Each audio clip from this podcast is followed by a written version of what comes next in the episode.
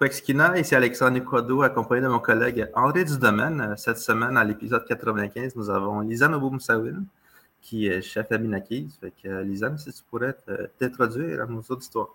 Ben oui, quoi? Euh, je suis Lisanne Bomsawin, je suis euh, chef cuisinière diplômée, j'ai mon petit commerce de traiteur, je suis aussi directrice de Famille Autrefois, qui, euh, qui est son but premier de promouvoir la culture canadienne, française et autochtone du Québec. Donc, ça ressemble un peu à ça de ce que je fais, puis je me spécialise vraiment au niveau de la culture culinaire autochtone.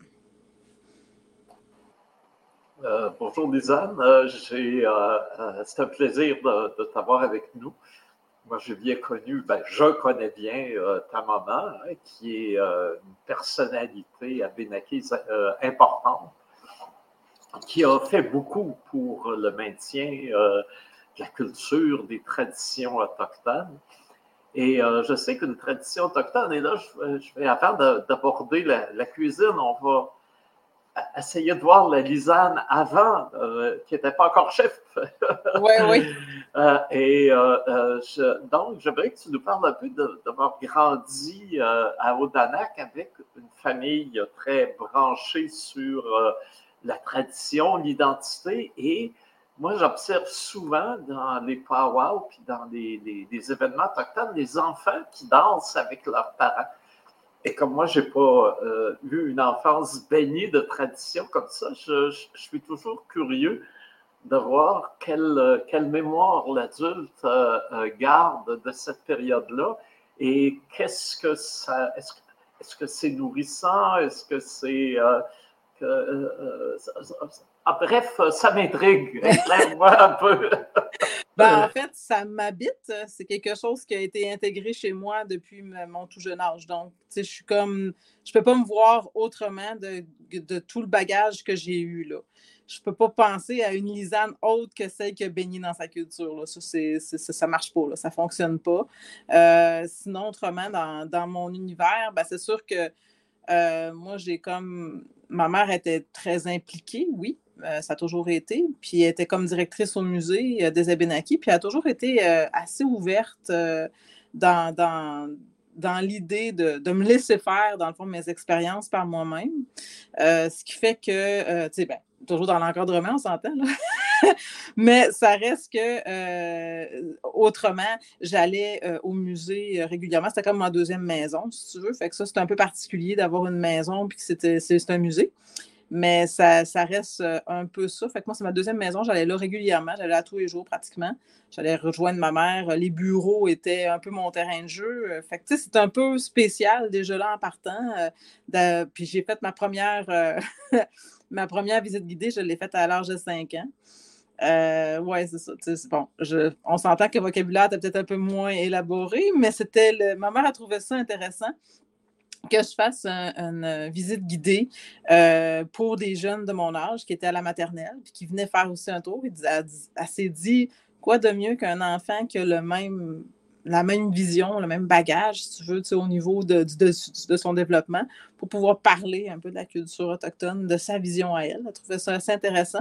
Puis évidemment, ben, comme un enfant de 5 ans, quand tu oublies des affaires, tu reviens en arrière. Fait que je me promenais d'une salle à une autre. Ah non, c'est vrai, j'ai oublié telle affaire. Fait on retournait, on se promenait, on courait partout, dans le fond, dans le musée, parce que j'avais des choses que j'avais oubliées dans l'autre salle. Fait que ma mère, m'a laissé faire ça, elle m'a laissé euh, euh, explorer ça. Euh, puis en même temps, bien, j'habitais à côté de, Ma grand-mère était voisine à moi, fait que j'allais régulièrement lui rendre visite, régulièrement rendre visite à tous les aînés de ma communauté. J'avais plus de plaisir à être en compagnie des aînés que des gens de mon âge en partant. Euh, fait que, j'ai un drôle de bagage, oui. Puis je peux vraiment pas me dissocier de ça. C'est comme si j'étais tombée, un peu comme Obélix, j'étais tombée dans la marmite quand j'étais petite. Fait que tout ce qui m'habite, tout ce qui a été intégré, je l'intègre par moi-même aussi à travers ça. Puis j'essaie de, évidemment de le transmettre à mes enfants, mais c'est sûr qu'eux ont aussi une vision différente parce qu'ils n'habitent pas dans la communauté, ils n'ont pas le même vécu que moi j'ai vécu. Puis de toute façon, les années 80 puis les années 2000, c'est comme deux mondes euh, en termes de, de, euh, de, contact avec les gens. On ne parle plus de, de, la même manière. Fait que Mais c'est ça, j'ai comme eu euh, à la fois un bagage, euh, autant au niveau culinaire qui a toujours été imprégné chez moi aussi, hein, en passant, André. Moi, même si tu me dis que ah, tu m'as connu un peu avant, avant la chef cuisinière, euh, je me suis mis dans la popote à partir de l'âge de 4 ans. Fait que, tu sais, ça, a toujours fait partie de ça. Les deux se sont juste jumelés ensemble à un moment donné. C'est tout. Je me souviens aussi de, j'ai cet âge-là, de cette vieille muséologie hein, qui venait beaucoup des, curés. Il y avait des animaux empaillés, euh, je me souviens beaucoup. Et euh, euh, je ne sais pas s'ils l'ont préservé à quelque part. Je sais que le musée du séminaire à Trois-Rivières aussi avait beaucoup de cette. des, vitrines toutes avec dont le, bâti était en bois verni et euh, euh, puis on voyait la patine, ça faisait longtemps que ça avait été fait. Euh, et tous ces animaux empaillés, c'était un univers un peu bizarre, mais en même temps onirique, magique hein, quand, quand, on s'y promenait. Et je trouve dommage aujourd'hui, d'ailleurs, assez curieusement, parce qu'on a voulu s'en débarrasser pour arriver avec une muséologie euh, plus contemporaine pour ma raison de le faire. On a voulu dépoussiérer, et d'ailleurs, euh, Nicole, euh, ta maman, il y a beaucoup contribué, hein, pour arriver à une proposition plus contemporaine. Mais paradoxalement, aujourd'hui, je regrette un peu de ne plus pouvoir retrouver cette ambiance des, de, de l'ancienne muséologie. Est-ce que est-ce que pour toi, c'est vrai aussi, toi qui l'as connu de si près? Oui, ben moi, je, je l'ai. J'ai euh, cette mémoire photographique-là de, chaque espace qu'il y avait. Pas de toutes les expositions, parce qu'évidemment, euh, ce n'était pas toutes les expositions qui étaient, euh, qui étaient permanentes, mais celle dont tu parles avec les animaux empaillés, c'était la, forêt de nos ancêtres. C'était la, ça, c'est resté, je pense que ça a dû être là à partir de 1960 jusqu'en 2000. Euh, mais euh, c'est pas, pas que c'est dommage parce que ça apporte un autre. Euh, ben, c'est vrai que c'est un peu plus froid, là, je, vais, je vais t'admettre que le, le musée n'est plus ce qu'il était, mais c'est sûr que on n'avait plus le choix en termes de conservation des objets, par exemple, pour avoir encore euh, l'homologue de, le, stand de, musée, ben, il fallait se moderniser, on n'avait pas le choix. Mais euh, pour moi, je ne l'oublie pas, ce passage-là. Moi, je peux me souvenir exactement de tout. La, première exposition, c'est l'exposition de l'eau. Euh, après ça, ça, ça dépend de, quelle année, mais si on parle vers la fin, vers, vers, ben, vers la fin les années 90, c'était ça. Tu avais l'eau, après ça, tu avais la forêt des ancêtres, après ça, y avait, euh, ça parlait de la poterie, euh, du wampum, puis après ça, on tombait dans les fusils. puis après ça, ben, il y avait la période, il y avait l'exposition qui parlait euh, de l'ancien couvent. puis après ça, ça a été modifié pour les paniers. Dépendamment de, qu'est-ce que c'était, mais ça a toujours fait partie, ça faisait partie du musée des Abénakis d'Odanak qui a changé pour devenir le musée des Abénakis, point. Pour parler de tous les Abénakis et d'inclure toutes les autres, même ceux qui sont à, l'extérieur, dont les États-Unis. Il y a toute une autre histoire qui, qui s'amalgame dans ça. Puis euh, ça apporte. Mais moi, c'est sûr que je n'ai pas le même sentiment d'appartenance au musée des Abénakis maintenant que jadis naguère pour des raisons bien, euh, bien à moi qui, qui se situent dans mes souvenirs, évidemment. Et tu disais que cette, euh, euh, euh, le fait d'avoir baigné dans, dans, dans, la culture ou dans l'expression 20e siècle de la culture abénakise, tout d'un coup, ça s'est jumelé avec la, la cuisine que tu pratiquais en, en, amateur, si on peut dire, ou en, en, madame, en monsieur et madame tout le monde dans, la, dans, la maison. Et tout d'un coup, c'est devenu ta, manière à toi de, euh, d'exprimer euh, tes origines, ton appartenance euh, et de développer aussi des, choses dans le monde contemporain. Alors, à quel moment cette, cette jonction s'est faite? Ça s'est fait vers la, vers la fin de, de, mes cours de cuisine, dans le fond, vers, les, vers en 2004-2005. Euh, avant ça, en fait, je vais, te dire, ben franchement, euh, c'est sûr et certain que quand on. Tu peux sortir euh, l'indienne du bois, mais tu peux pas le. sortir le bois de l'indienne, comme on dit. Euh, fait que c'était un peu ça, en fait, qui s'est passé avec moi. C'était que je suis sortie, je me suis ramassée à Montréal, comme, un peu comme Alexandre. fait que je me suis ramassée à Montréal, puis on dirait qu'être en contact avec d'autres cultures et tout, tu viens qu'à te chercher davantage au niveau de ton identité. Euh, parce que quand tu baignes dedans, mais tu n'en aperçois pas, tu la vis, ton identité. Tu ne fais pas euh, abstraction de Ah oui, il y a quelqu'un de différent de toi, ils sont tous pareils. fait qu'ils pratiquent les, sensiblement la même. Euh, ils ont les mêmes coutumes, les mêmes. les, les, mêmes particularités culturelles. Fait quand tu te ramasses à Montréal, ben là, tu es plus confronté à la diversité. Et puis, souvent, ce qui arrivait, c'est qu'on me posait toujours les mêmes questions, on était toujours dans les mêmes. Ça n'a pas changé, là. Mais quand tu arrives en ville, ben, les questions qui, sont, qui, reviennent et qui datent euh, autant des années 80, elles reviennent toujours et toujours, euh, souvent basées souvent sur de l'ignorance aussi beaucoup, mais on a une tendance beaucoup à folkloriser, puis on le folklorise encore d'ailleurs, la, culture autochtone. Euh, et puis, moi, ce qui me fâchait à travers ça, c'est que, je me disais, ouais, mais moi, ça me ressemble pas.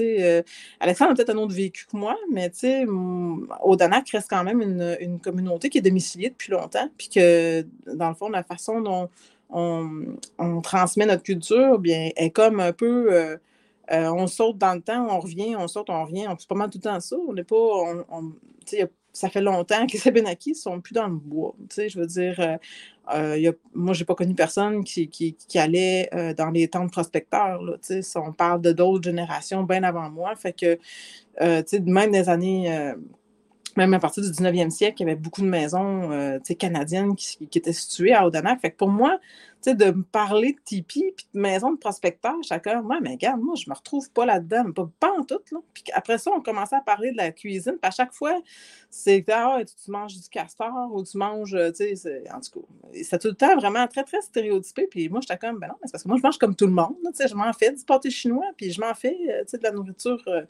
sais, je suis pas, tu sais, je suis pas je suis pas issue du bois automatiquement, tu sais. Fait que, moi aussi, je vais en manger des sushis. On va revenir avec ça. Euh, mais ça, reste que euh, c'est ça, moi je trouvais ça dommage qu'on on me campe dans, des stéréotypes très francs, alors que ça faisait vraiment pas partie de mon quotidien. Euh, fait quand j'ai fait mon cours de cuisine, moi, je ne m'en allais pas en cuisine pour faire une visite parler de la, culture autochtone aucunement. Là, c'est juste que j'avais un intérêt pour la cuisine, point. Puis quand j'ai commencé à faire mon cours de cuisine, c'était un cours de cuisine de cuisine française, on s'entend, tu sais. Fait que c'était surtout ça.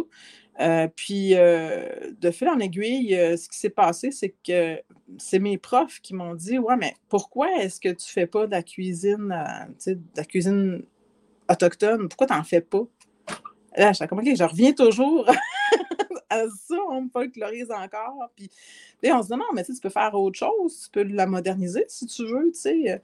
Fait que quand j'ai suivi mon cours en cuisine actualisée, pas longtemps après, qui vraiment. Euh, on était directement dans le temps. On, commençait à parler de la cuisine du terroir du Québec. Là, ça venait de commencer à sortir. Il ne faut pas oublier non plus que le terroir du Québec, pas longtemps avant, c'était aussi du pâté chinois puis de la, sauce à spaghette. On était loin de parler de, de toquer avec. Euh, avec euh, des, des, émulsions de machin chouette, puis les épices boréales, c'était très, très loin. Fait que, tu sais, on n'était pas à, la même, à la même place du tout. Fait que moi, ce qui m'est arrivé, c'est qu'ils m'ont proposé ça. Puis, euh, après ça, il y a eu euh, Terre en vue qui m'a demandé euh, de, faire quelque chose, sachant que j'étais dans, ce milieu, le milieu de la cuisine. M'ont dit Ah, ben tiens, ça ne te tenterait pas de, présenter tes plats. de présenter tes plats pour Terre en vue pour la présence autochtone. Et puis, moi, à ce moment-là, je travaillais dans un resto à sushi, fait que j'ai fait ben, OK, on va m'essayer ça. On va faire un mix, puis on va faire euh, des sushis à saveur autochtone, tiens. Fait que je suis partie avec ça, avec l'idée de, me dire, bon, comment est-ce que je pourrais jumeler quelque chose qui est hyper contemporain dans la cuisine? Ben, à ce, moment-là, c'était les sushis qui étaient super in. Euh, puis là, j'étais comme, bon, comment je vais essayer de jumeler ça avec la culture autochtone? Puis je me suis mis à plus m'orienter à, penser à, aller aussi euh, lire des livres en, lien avec la cuisine euh, traditionnelle. Puis j'ai fait, bon, OK, il faut que on, décide de mettre soit les trois sœurs à travers ça, essayer de mettre beaucoup. Moi, j'ai dit, je ne peux pas mettre de, viande crue parce que la majorité des nations autochtones ne mangent pas de viande crue. Euh, c'est les Inuits. Fait que je vais tout faire mes poissons cuits. Fait que je me, j'ai tout modifié les recettes. La seule chose qui était sushi, finalement, c'était le nori et le riz. Mais euh, ça a donné quelque chose de bien. Je pense que les gens avaient bien apprécié aussi Appréhence autochtone. Puis ça m'avait euh, donné l'idée de pouvoir poursuivre par la suite. Fait que j'ai eu d'autres demandes d'être chef invité ailleurs, dans d'autres restaurants. Puis j'ai comme fait, bon, OK. Mais tu sais, je partais de rien. Là. Je partais de les connaissances qu'on avait chez nous, c'était de faire de la sagamité, puis de la banique, puis euh, bon, c'était des choses qui étaient très, euh, très usuelles qu'on qu'on avait l'habitude de servir euh, au Power, mais qu'en dehors de ça, ben, j'avais rien à offrir nécessairement, puis je voulais pas, on ne pouvait pas non plus, avec la MAPAC, offrir, des, offrir de la nourriture comme de l'orignal ou servir de, du remusqué, quoi que ce soit. Fait que je me sentais un peu limitée aussi dans ce que je pouvais faire. J'ai dit, bon, OK, il faut que je me tourne vers, du gibier qui est d'élevage. Comment je vais transformer ça pour que ça, ça look euh, tradition autochtone? Puis, de fil en aiguille, euh, je suis tombée avec quelque chose de très contemporain. Puis maintenant, je suis dans le contraire. Je commence à m'en aller dans une autre direction. Est-ce que Là, je veux retourner plus aux sources où est-ce que mes, parents, mes grands-parents, tout le bagage culturel euh, qui, m'a habité, euh, ben là, maintenant, je sens que la population est prête à entendre parler de ce type de cuisine-là, puis qui, en ont un intérêt assez, euh, assez important pour que je puisse m'en aller dans cette direction-là, puis que je puisse dire, bon, OK, euh, tu sais, comment, tu sais, quand ils me posent la question, comment est-ce qu'on cuit castor, ben, je suis en mesure de pouvoir leur dire. Chose que euh, en 2005, ça faisait pas partie de mes plans partout. je me souviens, moi je me souviens, euh, j'en ai mangé des sushis autochtones sur, on était à ce moment-là au parc Émilie Gamelin. Ouais.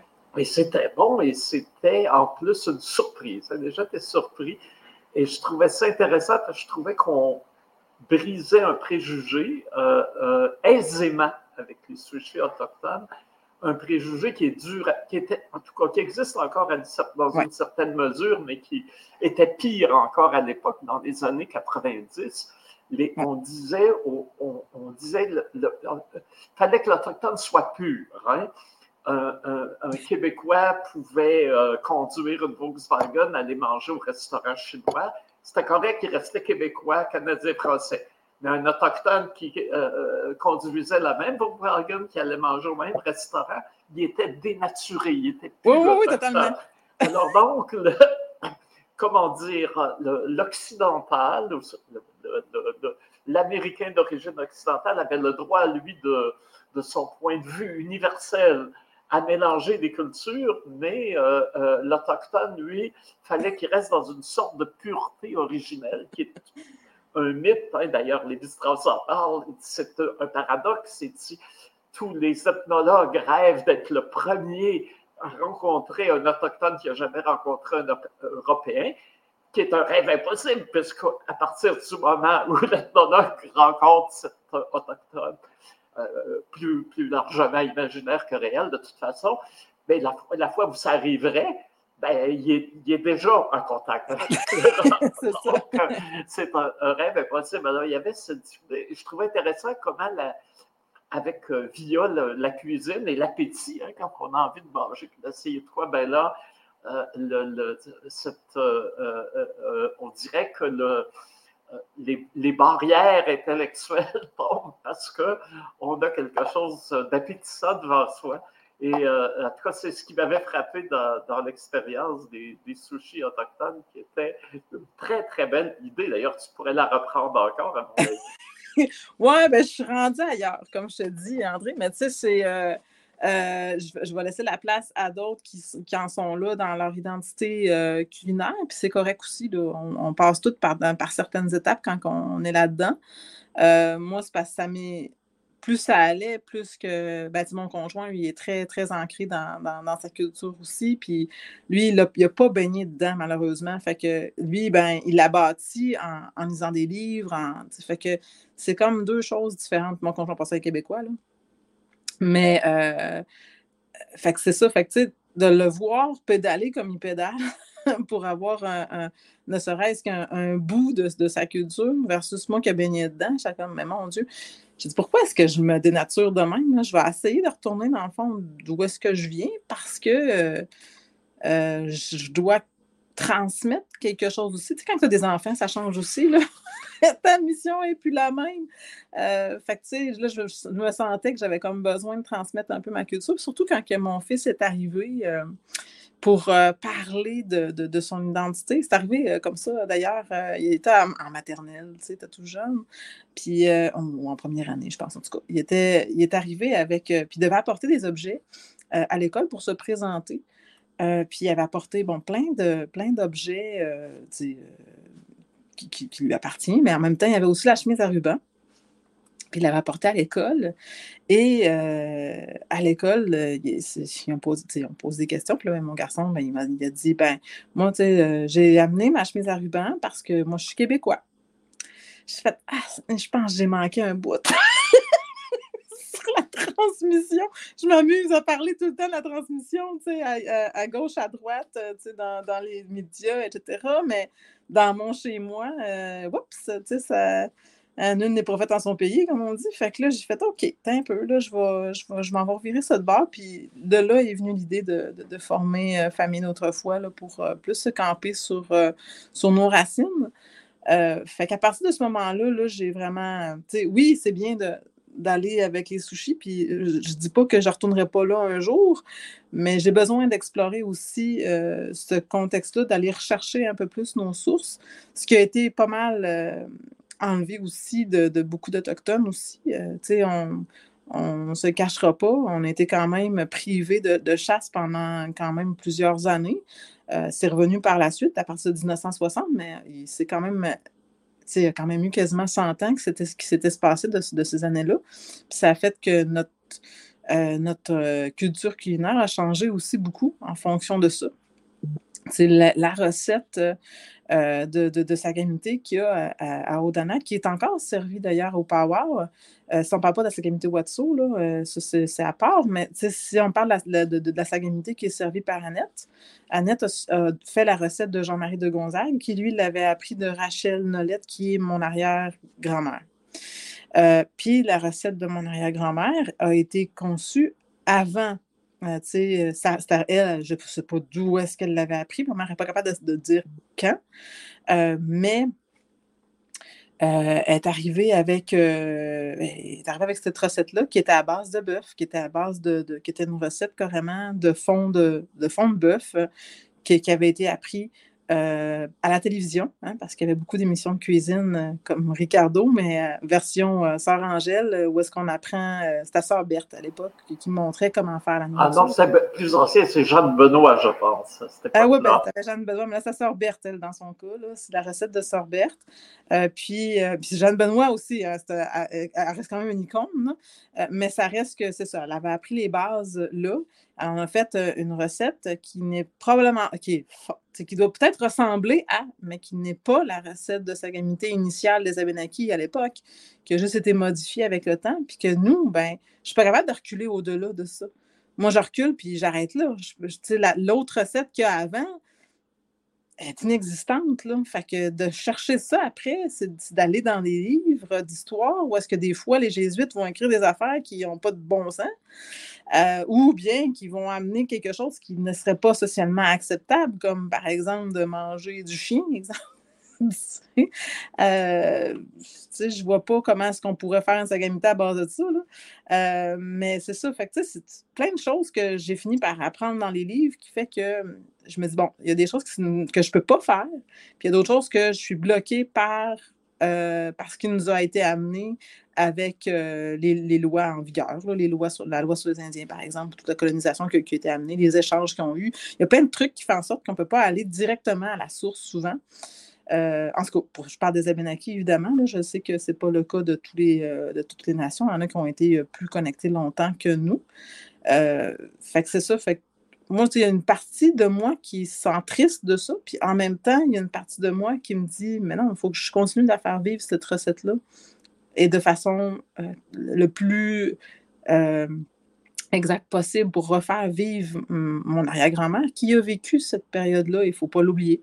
Alors, je me mets, je décidé de changer un peu mon type de recette. Parce que là, c'est une recette qui est un peu plus. J'ai changé un peu ma façon de faire. Où c'est que là, mon service est pas juste un service de traiteur où c'est que je vais juste servir de la nourriture, c'est que je vais expliquer l'histoire à travers ma nourriture. Là, on, change un peu la mission totalement. Où est-ce que les gens, tu sais, oui, c'est peut-être une soupe qui est à base de bœuf, mais je vais te l'expliquer pourquoi elle est à base de bœuf, par exemple. Fait que je pense qu'à partir de là, les gens ont une meilleure écoute, comprennent un peu mieux aussi d'où est-ce qu'on part, d'où est-ce qu'on vit, puis où est-ce qu'on s'est perdu en cours de route. Ça permet une meilleure écoute, puis euh, je préfère cette voie-là. Je, considère que je suis sur mon X actuellement. Oui, on pourrait dire perdu et retrouvé.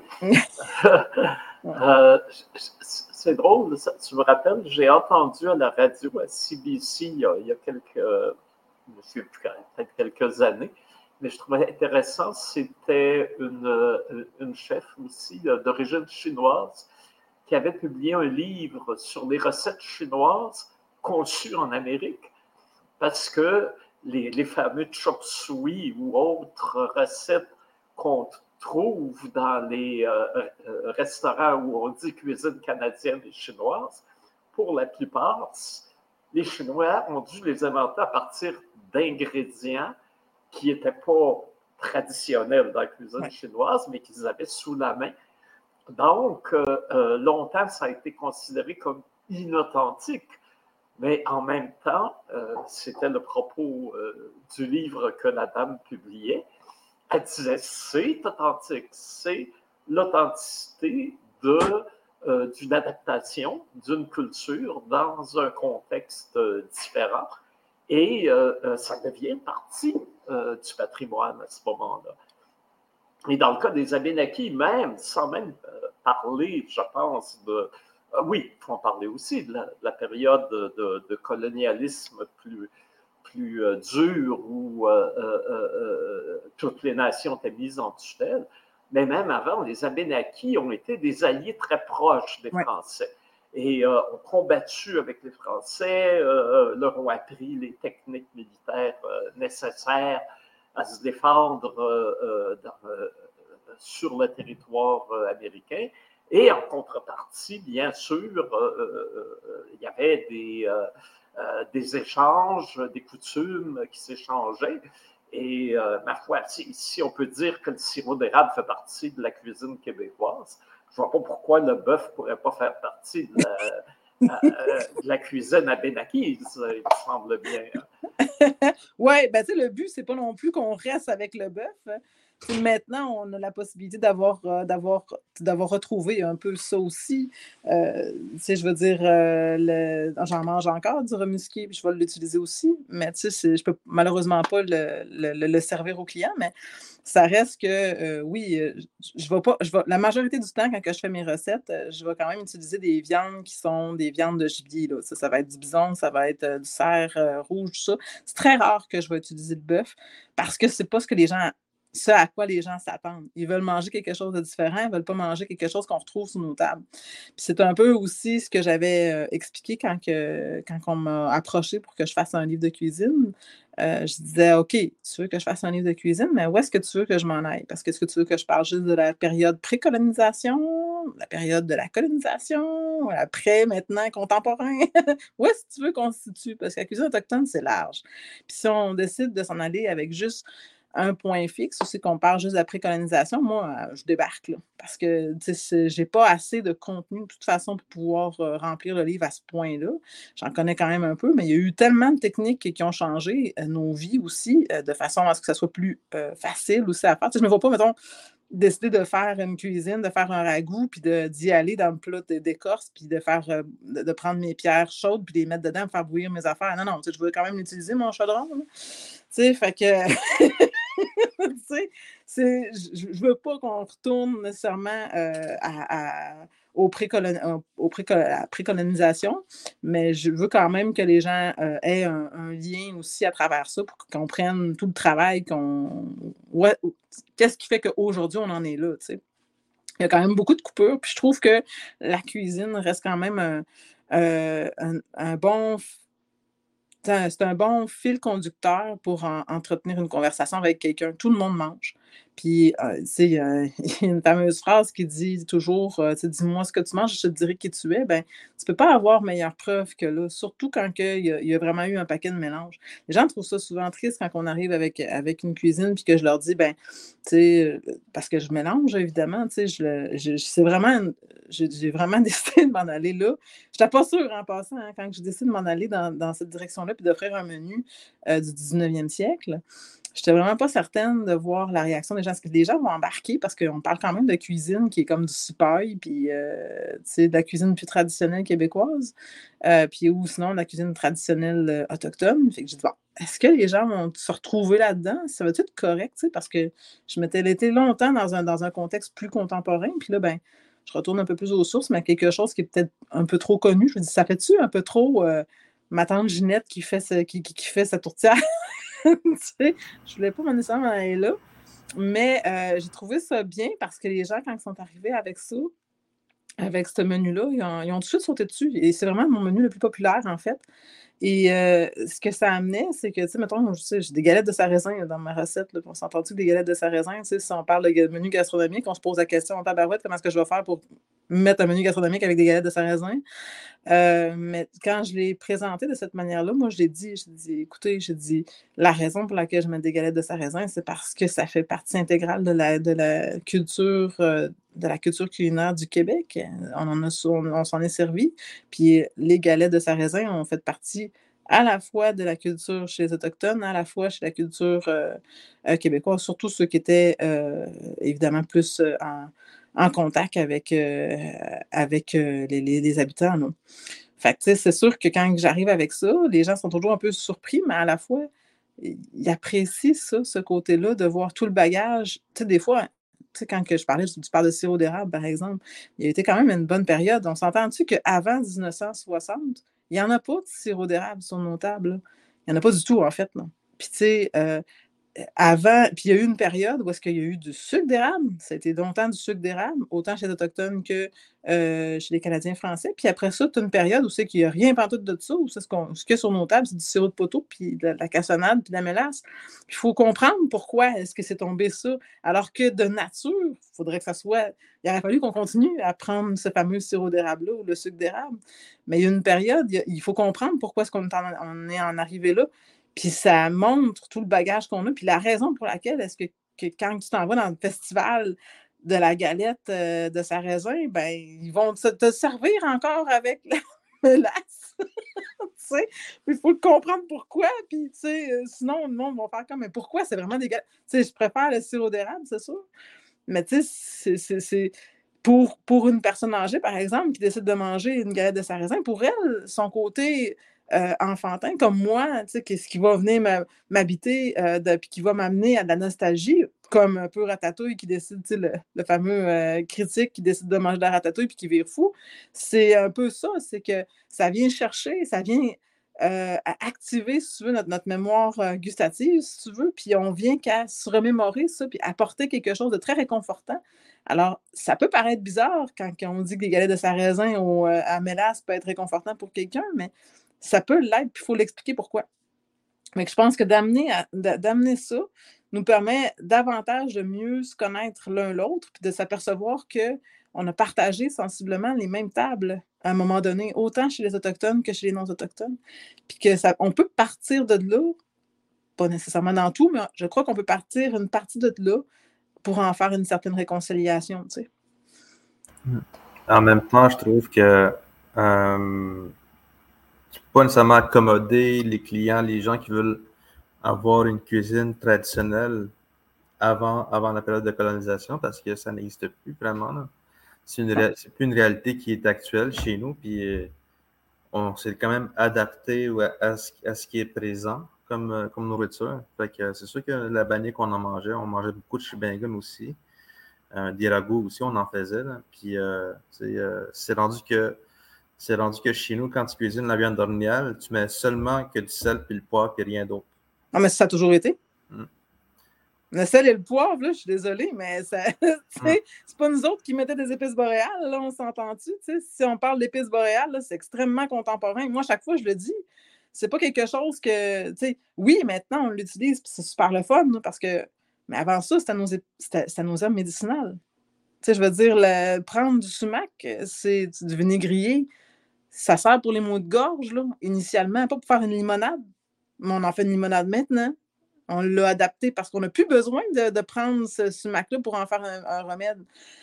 Je ne dis pas qu'il ne faudrait pas revenir à ça parce que je pense qu'il y a certains produits qui peuvent être très bons. Puis en même temps, pour faire du bien à l'âme, puis se reconnecter à notre, à notre identité. Mais en même temps, tu sais, je veux dire, si on peut en faire une limonade aussi, pourquoi pas? ben oui, c'est ça. Pas s'en empêcher. Euh, des fois, moi, je rajoute, mettons, l'écorce de sorbier pour mettre un peu d'amertume dans la viande. Ouais. Puis euh, déjà ça, déjà ça, c'était mal vu de mettre d'autres épices. Mettons le garam masala, genre, j'entends déjà les anciens dire blasphème, blasphémer, genre. Puis, euh, mais si, si je prends un produit, quelque chose qui vient du territoire, c'est sûr que dans le fond, ça va les calmer. d'après moi, c'est comme ça que j'ai réussi à passer, à, faire, à expérimenter avec la viande. Ben, c'est ça. Puis en quelque part, je crois que si on amène. Il y a. Chez vous, vous avez vécu une autre expérience qui n'est pas la même que chez les Ebénakis.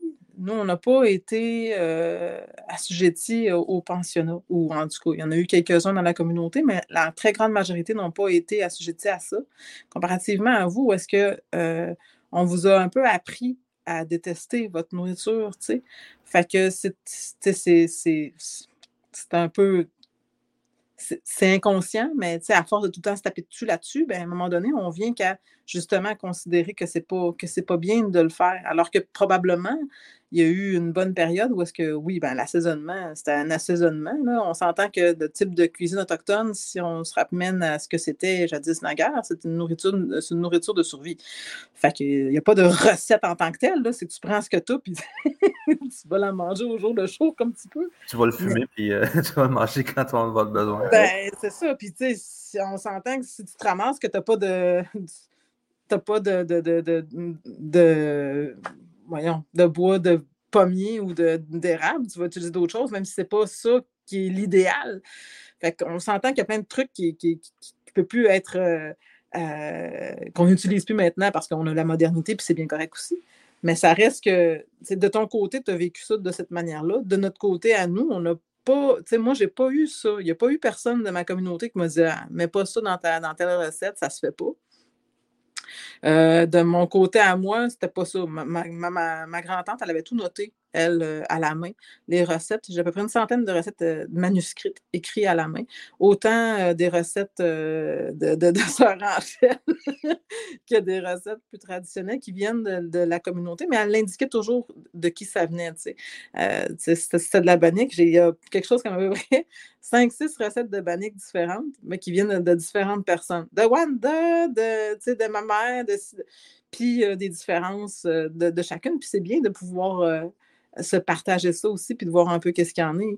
Mais je comprends ce que tu veux dire euh, quand tu dis ça. Moi, je n'ai pas eu ça comme référent parce qu'on n'a pas le même vécu, mais ça reste qu'on a été dénaturé d'un côté comme de l'autre aussi. Puis le sel et le poivre, euh, oui, euh, moi je le vois dans toutes les communautés. Je me suis promenée dans plusieurs communautés, puis c'est pas mal les épices de, prédilection de mettre du sel et du dans les recettes. Puis même ma mère qui, elle, on s'entend que c'est pas de elle que j'ai appris à être chef cuisinière.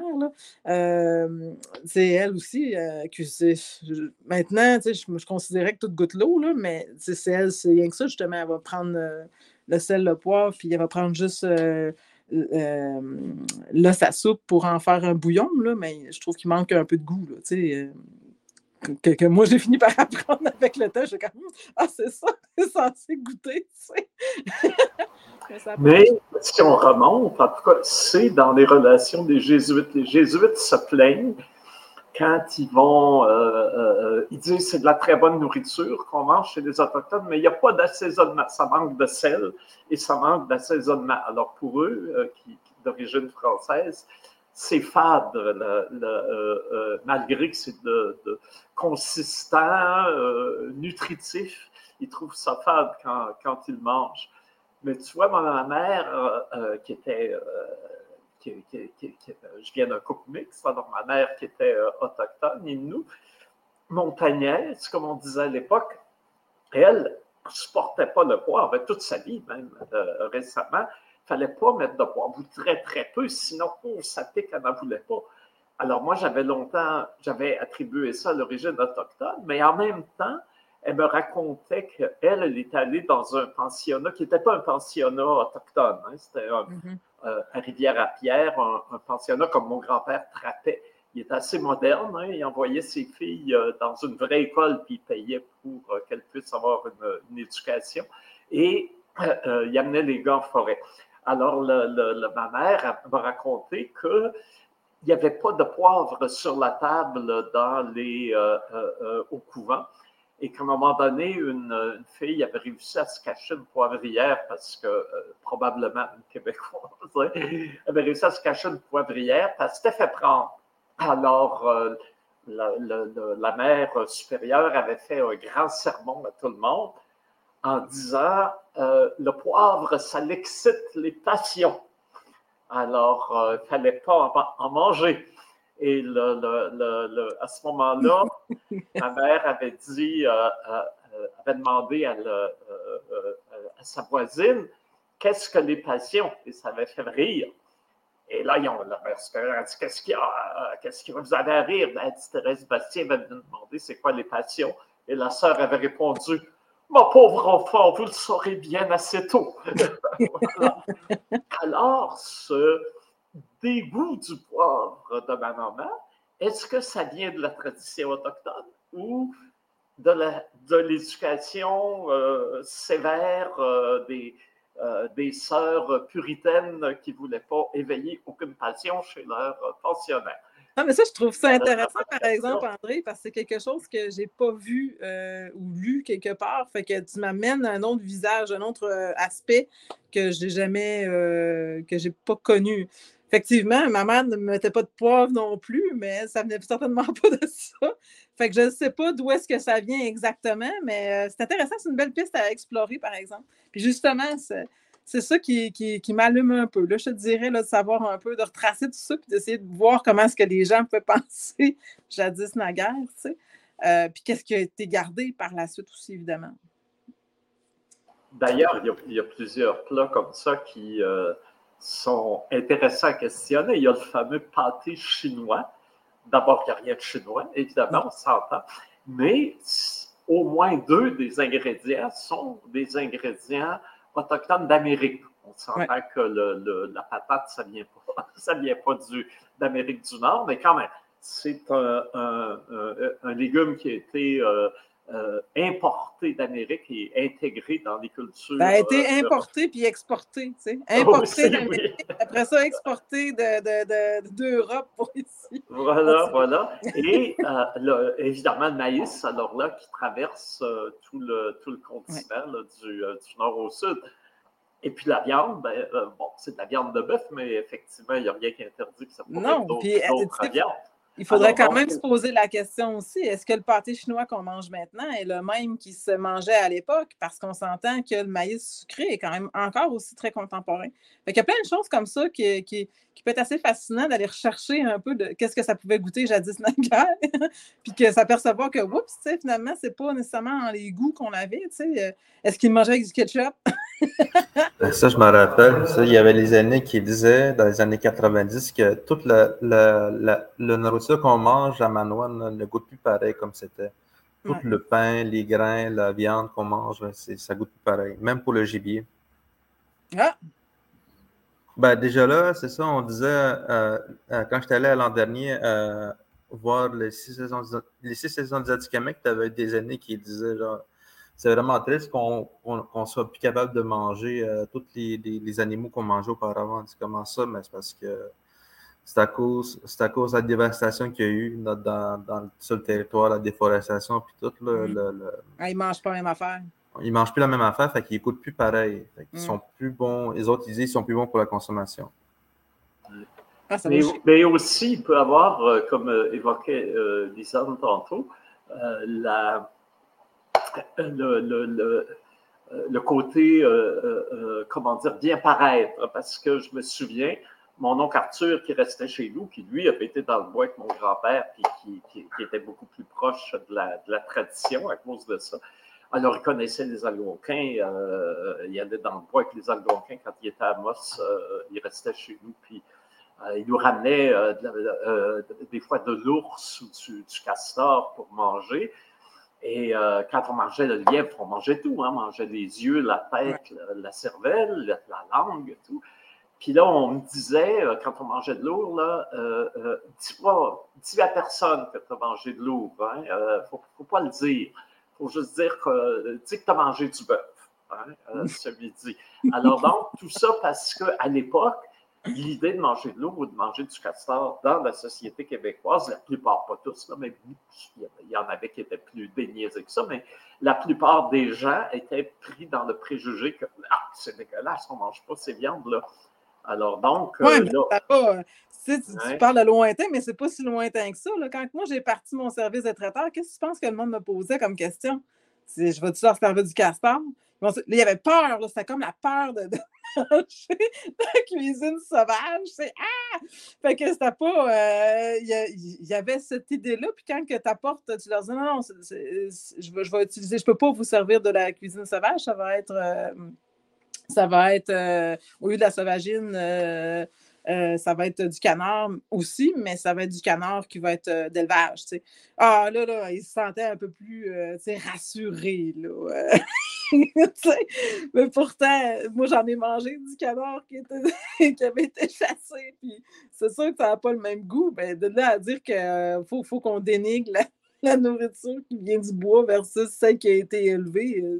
Puis là, on remarque que maintenant, euh, depuis quelques années. on retourne ben, en fait, on essaye euh, d'enlever carrément tout ce qui est animal. On est rendu là, Il y en a beaucoup que c'est comme non, non, on va essayer d'aller dans, le côté plus végétal. Euh, moi, je quand j'ai parti mon service de traiteur, j'avais peut-être une ou deux demandes végétariennes, that's Là, c'est comme systématique.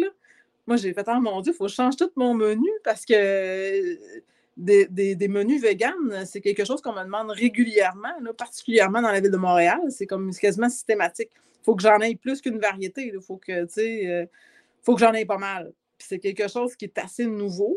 Euh, puis que, tu sais, même si. Puis bon, à chaque fois, je dis tout le temps que la chasse au tofu n'est pas encore arrivée, mais tu sais, c'est euh, comme pour dire, regarde, pas, ça ne tente pas nécessairement d'en servir. Puis je ne sais pas non plus quoi faire. Je ne connais pas assez euh, les mélanges que je peux faire en termes de, cuisine végane pour euh, l'appliquer. Puis je vois mal comment expliquer que cette recette-là, c'est une recette qui est d'origine autochtone quand c'est juste vegan, tu sais, je veux dire, là, euh, OK, si je prends des haricots, ça va, mais à un moment donné, je peux pas juste servir ça. Fait que je me ramasse un peu à être limitée, puis c'est quelque chose qui, qui m'agace profondément dans, le type de cuisine que j'offre, qui, qui est censé d'avoir un, toujours un lien avec nos traditions. Là, je me ramasse que ça commence à être de plus en plus dénaturé, puis j'aime pas nécessairement où est-ce qu'on s'en va, mais puis à chaque puis je me suis même obstinée avec quelqu'un en disant mais ouais, mais tu sais, je veux dire, en quelque part, notre façon de faire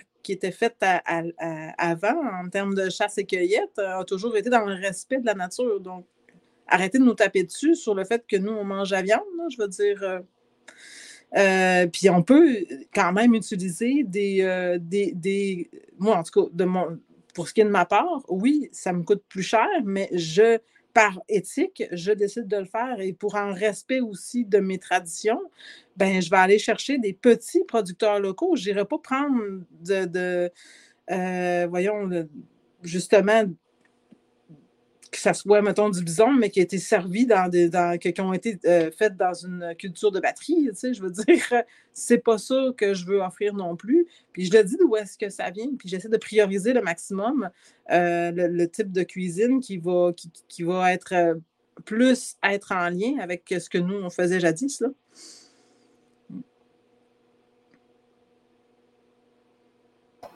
La question aussi que, que, je me pose souvent, est-ce qu'il y a encore des, gens, je pense que chez les Mohawks, ils ont rapatrié, je pense que Steve McCumber m'avait dit à un moment donné qu'il est allé chez des jésuites, dans les jardins des jésuites en France, pour retrouver des semences euh, de maïs traditionnel, celui qu'on trouvait en Nouvelle-France. Parce que je me dis, les, maïs qu'on connaît, que ce soit le popcorn ou que ce soit le, maïs qu'on mange en épi, ce qui est très sucré, ce sont pas, ce sont des souvent ben, dans le cas du popcorn, ça vient directement du sud de l'Amérique du Sud. c'est un maïs blanc qui, est qui, est vraiment traditionnel de là-bas, mais pas d'ici. Et le, le maïs euh, le plus courant qu'on trouve ici, c'est euh, des mélanges euh, qui ont été faits en Europe. Hein, d'ailleurs, je pense que le, principal sorte, ça s'appelle le maïs d'Artagnan. Alors, ça nous donne l'idée que c'est dans le sud de la France que ça a été développé et beaucoup pour la consommation de, animale, hein, parce que c'est avec le maïs que les Européens, enfin, que les basses classes des, populations européennes ont pu commencer à manger plus fréquemment de la viande, parce que c'était un mets euh, extrêmement luxueux. Euh, euh, même le roi pense, pour lui, c'était un grand rêve que chaque Français puisse avoir une poule au pot le dimanche. Alors, ça donne idée de la, rareté du, du produit à, à, ces époques. maïs qui ressemble euh, à, ce que, à ce qui était cultivé, changé, euh, consommé euh, à l'époque du contact.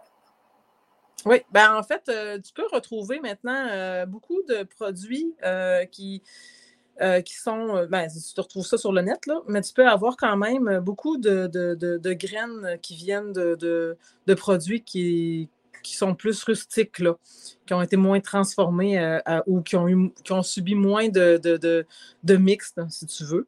Euh, c'est d'ailleurs là, je pense qu'il avait trouvé euh, les grains de maïs, de maïs blanc de, canadien.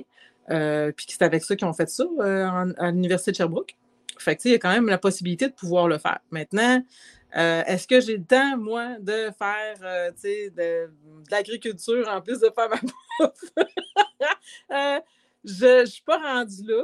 Euh, j'ai un rêve, là, mais je ne sais pas s'il va, être, va être, euh, être capable d'être réalisé. Euh, je suis une piètre agricultrice dans la vie. J'aime bien planter des affaires et attendre à la fin de l'été, voir qu'est-ce qui a poussé. Ça ressemble plus à ça, ma façon de faire. Fait que je, je, suis en lien direct avec mes ancêtres encore là qui faisaient la même affaire. fait que, tu sais, j'ai pas, j'ai malheureusement pas ce talent-là.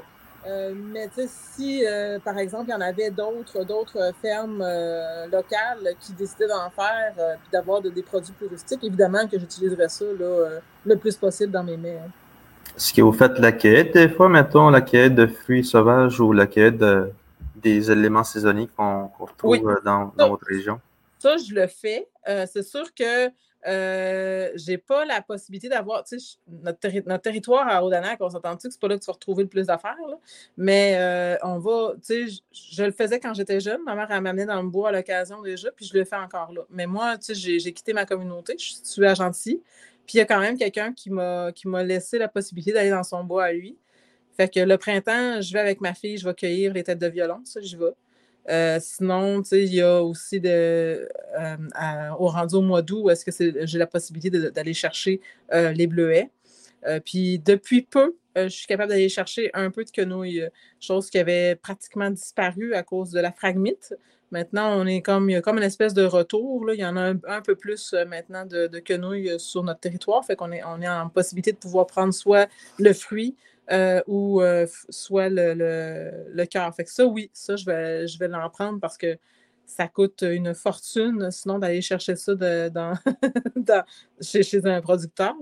Euh, mais il y a quand même la possibilité de le faire soi-même. J'aime le faire pour le fun, mais je ne peux pas nécessairement prendre ça quand je fais des contrats parce que mes contrats, souvent, c'est pour 150 personnes. Puis je me, il va falloir que je me lève de bonne heure pour aller chercher mes affaires.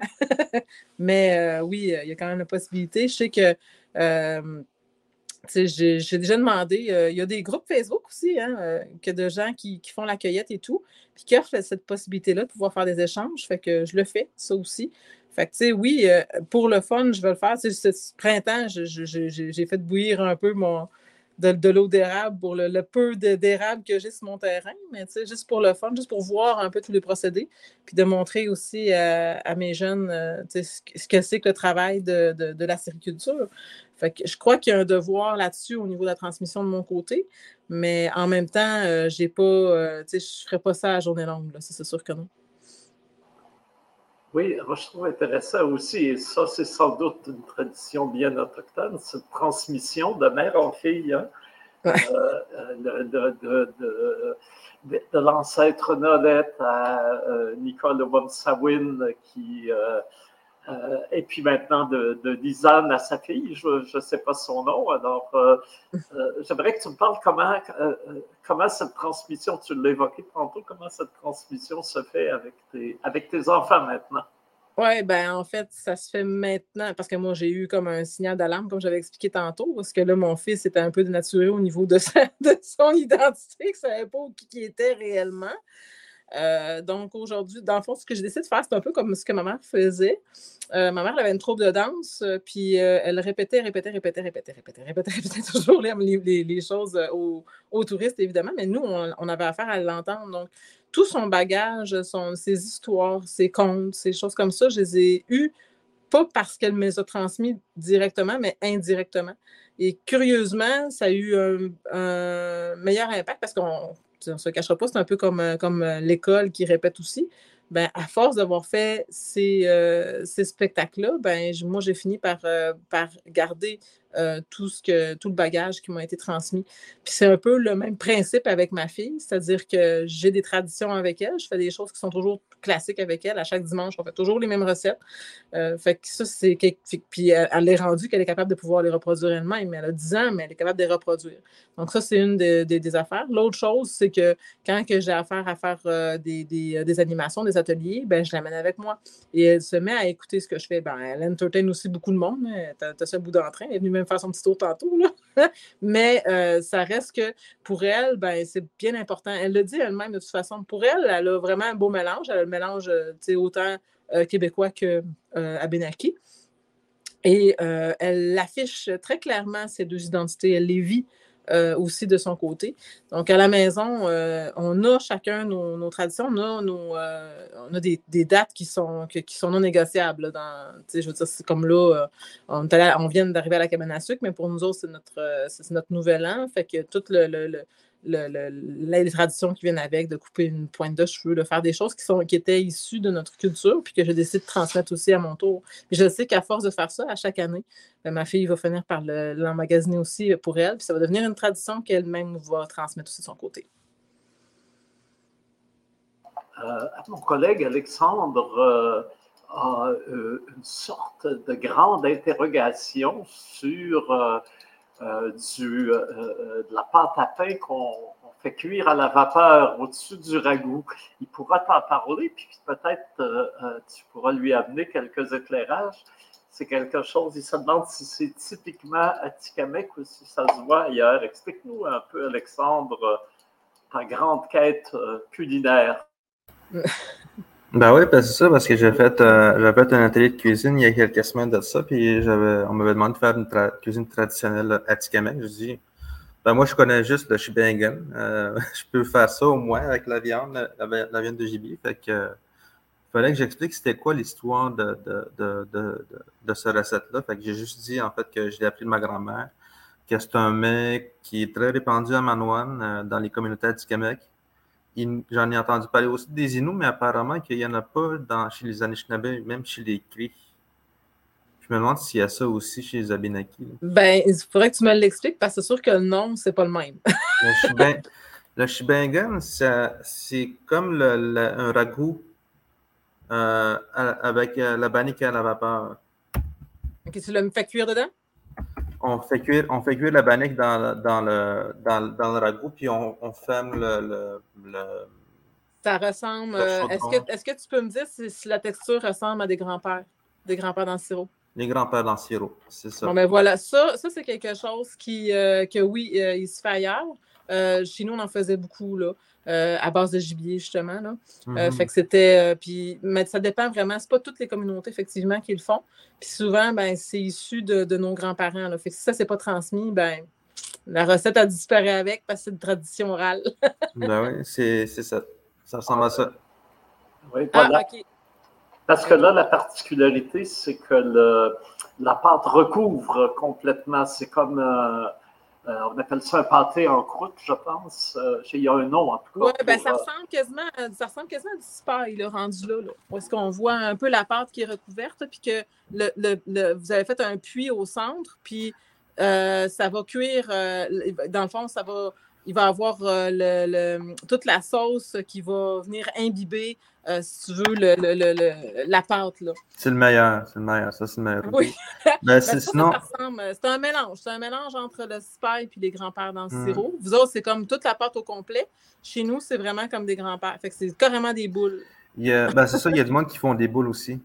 Ouais, ben, comme, ça, ça. comme ça, ça fait des portions individuelles, mais moi, j'aime bien ça comme ça parce que ça amène une bonne distribution de la chaleur. Oui, effectivement. C'est ce que ça fait. Ça fait un peu comme, euh, comme je te dis, c'est un peu comme du super. Le super est sensiblement le même, le même principe, c'est-à-dire que tu vas prendre des carrés de pâte que tu vas mettre par-dessus ta pâte, ben, par-dessus ton, ton, ton ragoût, euh, ben, qui va être cru, puis euh, il va cuire au fur et à mesure, puis ça va s'imbiber. Mais sauf que c'est pas fait à base de, de, du même façon de faire avec la bannique, c'est-à-dire que nous autres, c'est vraiment avec la, la, poudre à pâte et tout, tandis que eux, ben, c'est vraiment une pâte brisée, fait que c'est différent. Mais sinon, euh, oui, moi, j'ai pas vu ça comme ça. Ce que, ce que tu m'as montré, c'est quelque chose d'assez nouveau. Moi, c'était ben, vraiment les poules. C'est littéralement la, préparation à bannique. La même préparation que tu fais pour la bannique, mais c'est juste que tu fais cuire à la vapeur. Ah, c'est ça. Fait que, mm. Mais c'est ça, c'est le même principe que, comme je te dis, un peu comme les, comme, comme les grands-pères dans.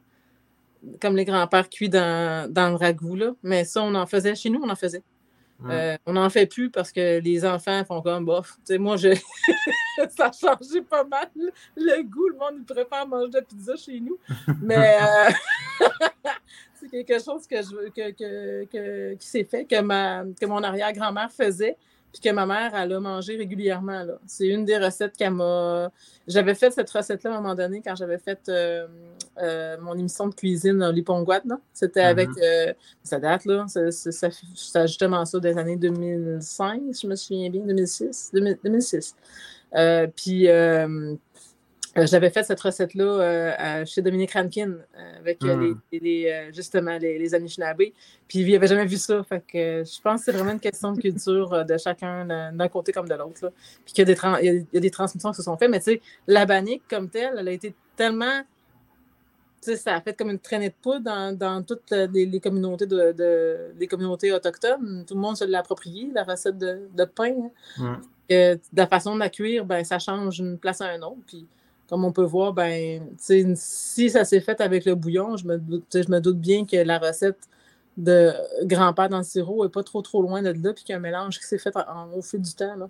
Ouais, puis c'est bien simple en plus dans, la recette originale quand j'étais jeune, c'était juste du beurre, du sel et poivre, la viande puis des légumes que tu mets, que ce soit, mettons, des patates ou des carottes. Euh, y a... Ma mère n'a jamais mis de carottes. Je pense que c'était pas intéressant pour elle, mais il y a toujours des oignons, de l'ail, des patates. Euh, ils disent tout ça encore, quand il y a des légumes, c'est pour les lapins, ça pour eux autres? Pour les lapins, les mauvais chasseurs.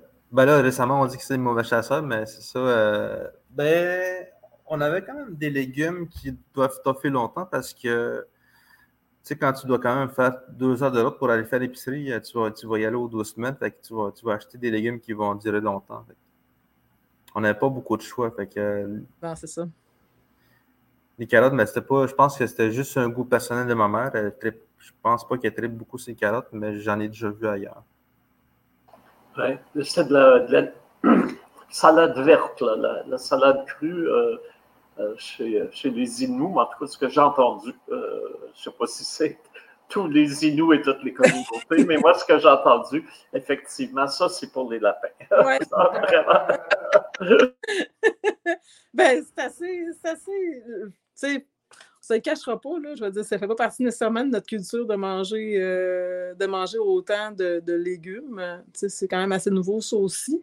Fait que, tu sais, euh, nous autres, non, parce que, bon, euh, les Abénakis ont décollé sur, euh, centre du Québec en plus, on s'est entendu que, tu sais, les fermes, on en pleuvait à côté. Fait que les légumes, le fromage. Mais remarque que le, il y a plein d'anecdotes de même, des fois, qui peuvent être assez intéressantes. Euh, comme le, fromage en grains, il y a comme deux, deux, euh, deux versions, là, à savoir d'où est-ce que ça part, parce que ça part des années, des années 60.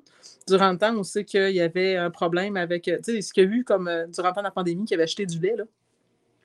ben, dans les années 60, il y avait eu le même problème, ben, pas à cause d'une pandémie, mais à cause de l'offre et la demande. Puis il, il s'était ramassé avec un, avec un surplus de lait. Et à l'époque, on pouvait transformer le lait euh, dans, les fermes laitières. fait qu'il y, il y en avait qui avaient décidé de faire euh, ce genre de fromage-là, qui est devenu fromage en grains qu'on connaît.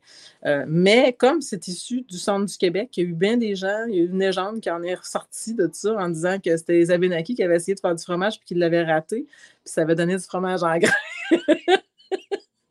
ah, c'est une bonne histoire, ça. Alors, même, donc, même la poutine serait d'origine abénaki. je n'irais pas jusqu'à dire là, je ne me mettrais pas dans, au travers de, de Warwick, puis de, de, Victoriaville, puis de Drummond, mais, mais ça reste que. Il y a eu comme une histoire à travers ça, mais c'est parce qu'il y avait la, fromagerie Dionne qui était juste à côté de la, de la communauté. Fait que probablement que c'est pour ça que, que, que ça a sorti cette affaire-là, mais oui, il y a eu plein d'histoires en lien avec le, fromage. Puis nous autres euh, aussi, en termes de, communauté, euh, Odanak était, euh, on était tellement en contact avec d'autres qu'on était habitués de manger euh, diversifié. Et euh, c'est nous, qui, c'est les Abénakis d'Odanak qui ont demandé à avoir euh, d'autres sortes de fromages que le cheddar, parce que c'était rien que ça qu'il y avait sur les tablettes à l'épicerie du, coin. Fait que nous, on avait demandé du fromage suisse élémental, du brie, on demandait des fromages plus fins. Puis c'était quelque chose d'assez inusité parce que c'était vraiment pas la mode à l'époque. Fait que oui, ça amène une autre, euh, dimension parce que là, on amène carrément, on s'est entendu que le fromage, euh, c'est vraiment pas autochtone, mais que euh, parce qu'on on était amené à voyager, ben, on s'est ramassé à, aimer la nourriture d'ailleurs puis à vouloir l'avoir aussi sur nos tables. Fait que ça aussi, ça fait partie un peu de notre histoire. Faut pas l'oublier. Parfait. Ben, écoute, je pense qu'on ne peut pas se quitter euh, euh, la, mémoire d'Odanak sans euh, mentionner la plus célèbre des Abénakis, qui s'adonne à être d'ailleurs végétarienne, qui est Alanis Obomsawin. Alors, on a appris récemment qu'Alanis allait avoir, l'an dernier, elle a eu le prix Glenn Gould, qui est un prix hyper prestigieux, et cette année, le prix McDowell, qui est un prix encore plus prestigieux, qu'elle va recevoir officiellement en juillet. Alors, euh, évidemment, on salue Alanis et, on, euh, et tout son travail et, euh, dans la cuisine du cinéma et, et dans la mémoire des, Premières Nations. Et également, on la félicite bien sûr pour ce prix important. je signale aussi que le 17 avril, les jeunes cinéastes Navarro ont réalisé un film qui s'appelle Powerlands justement sur la résistance, ou plutôt la contribution des femmes à la résistance euh, culturelle et territoriale des peuples autochtones dans le monde. Et ça va être présenté à Concordia, à Cinéma Politica. Alors, en allant sur le site de Cinéma Politica, on peut retrouver euh, que le 17 avril, euh, Powerlands va être présenté.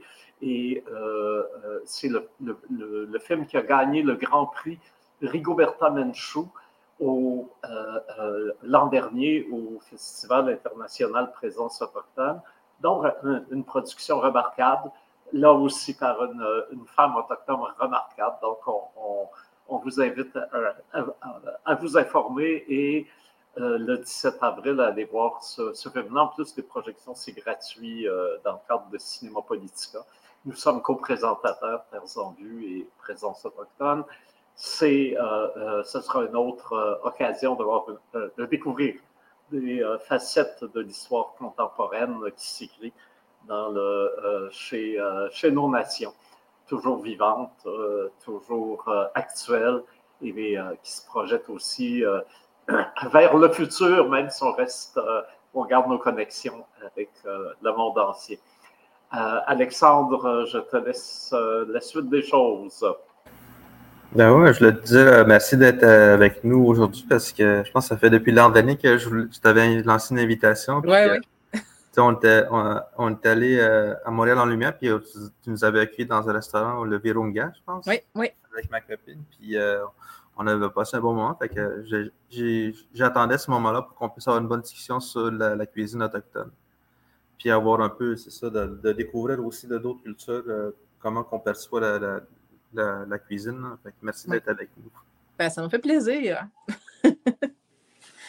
Puis on, se revoit peut-être pour une prochaine. ben oui. Voilà. Et là, on va aller manger parce que bon, ça, ça rouvre l'appétit. ouais. Fait euh, on va se revoir la semaine prochaine, euh, tout le monde. Miwat Fait que, Matashi. Matashi. Miam. Salut.